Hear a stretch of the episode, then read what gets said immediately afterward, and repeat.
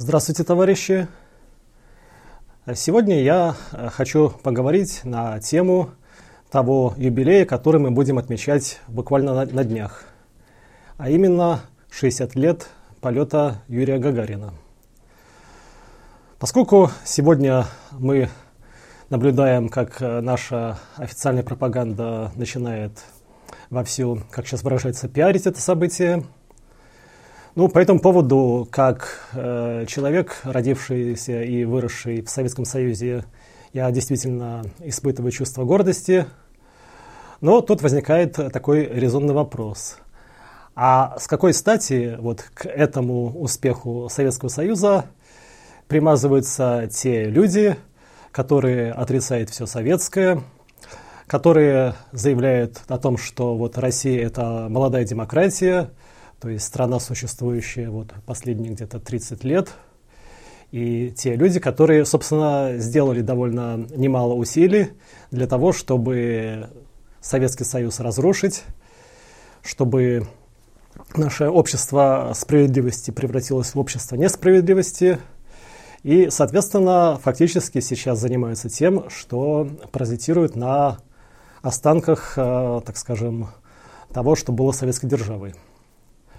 Потому что, как тут ни крути, но выход э, человека в космос, то есть вот этот полет первого спутника, потом полет Гагарина и все прочие космические достижения нашей страны, это не просто там заслуга, так скажем, русского народа и других народов, это заслуга именно советского народа, то есть э, достигнутая под руководством коммунистической партии – и э, при советском строе. Э, разумеется, сегодня нам, э, опять же, на фоне того, что советская идеология у нас сейчас официально предана анафеме, ну, точнее, она была предана анафеме в начале 90-х, когда на советский период нашей истории вылили ушаты помоев Сегодня, так скажем, наши хозяева жизни, так скажем, сквозь зубы признают, что в советское время какие-то были все-таки отдельные успехи, что-то было хорошо. Но, тем не менее, значит, сегодняшняя идеология совсем другая. И когда у нас сейчас опять запускаются какие-то ракеты, которые там выводят там какие-то спутники на орбиту, то при этом мы наблюдаем какие-то такие странные шаманские ритуалы, когда вот э, люди в рясах там совершают какие-то обряды. В связи с этим мне вот очень интересно процитировать э, такое издание э, 70-го года, как э, книга юного атеиста. Там э, на страницах 114-115 было опубликовано вот такое обращение. Юным атеистам-ленинцам страны Советов. Дорогие ребята, кто не смотрел, как зачарованный, на безбрежные небесные дали и не мечтал взглянуть на Землю с заоблачных высот?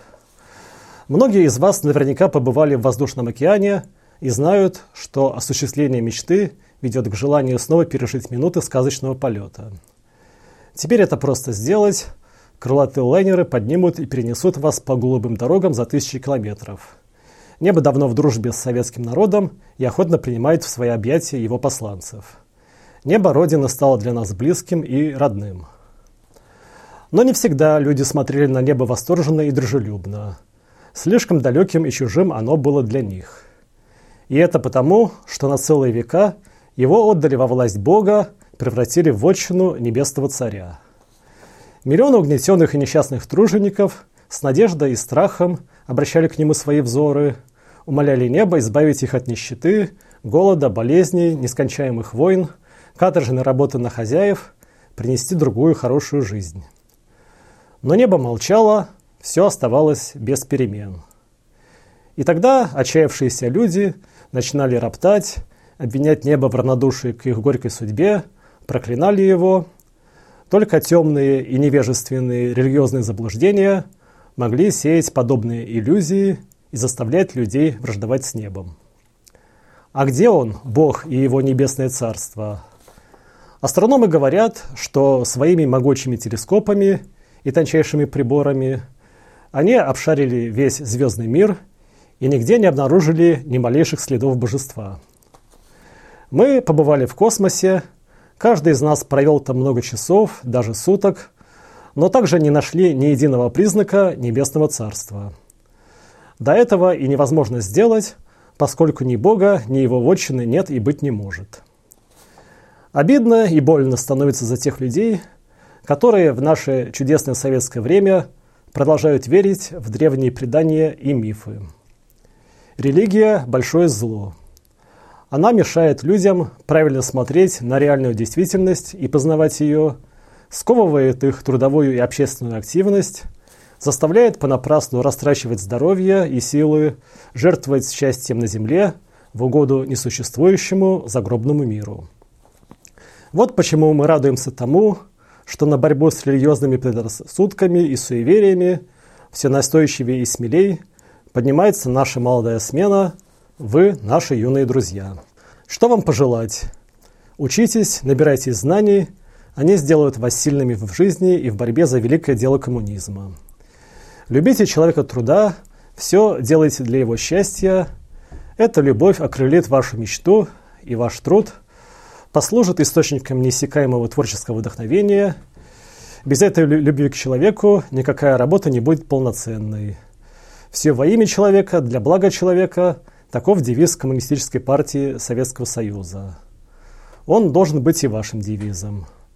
Воспитывайте в себе настойчивость и сильную волю – Боритесь с религиозными пережитками прошлого, сообща, дружно. То, что не под силу одному, под силу коллективу. Дерзайте и добивайтесь своего. Больших вам успехов, юные атеисты-ленинцы. И дальше под этим текстом идут э, подписи нескольких космонавтов. И первым там идет подпись э, Валентины Николаевой Терешковой то есть первой женщины, побывавшей в космосе. То есть вот такой текст, опубликованный в 70-м году. Но прошло несколько десятков лет, Политическая конъюнктура в нашей стране радикально поменялась, и вот уже э, бывший коммунист, бывший космонавт Терешкова исповедует совсем другие взгляды. И вот мы уже сейчас читаем в наших СМИ, как в день 55-летия полета Валентины Терешковой в космос в поселке Никульское Ярославской области был освящен новый храм, построенный благодаря Терешковой. И тут она что по этому поводу говорит.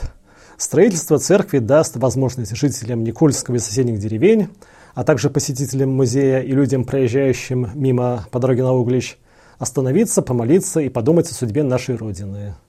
Надеюсь, что это будут светлые думы, объяснила тогда важность появления такого объекта в поселке первая женщина-космонавт. За построенный храм патриарх Московский всея Руси Кирилл наградил Валентину Терешкову патриаршим знаком храмосдателя, вручил награду владыку Виналии. Ну, значит, э, вот такая духовная эволюция.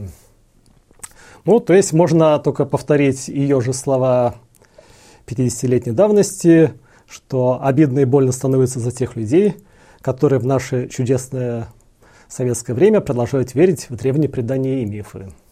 Но, правда, у нас время уже не чудесное и не советское, поэтому, наверное, в эти древние предания и мифы кое-кому верить уже можно. Вот. Ну, а к слову, раз уж мы говорим сейчас о, так скажем, религии и космосе, будет э, любопытно рассмотреть как раз один феномен, который, можно сказать, напрямую с этим связанным. Я имею в виду вот этот э, пресловутый э, чайник Рассела – о котором, э, в общем-то, кто-то из вас, может быть, слышал, ну а кто не слышал, может легко заглянуть в интернет и посмотреть, что там по этому поводу пишут в всяких Википедиях и прочих э, местах. Значит, ну, что это значит, за объект такой? Э, вот в свое время был значит, такой английский философ э, Бертран Рассел.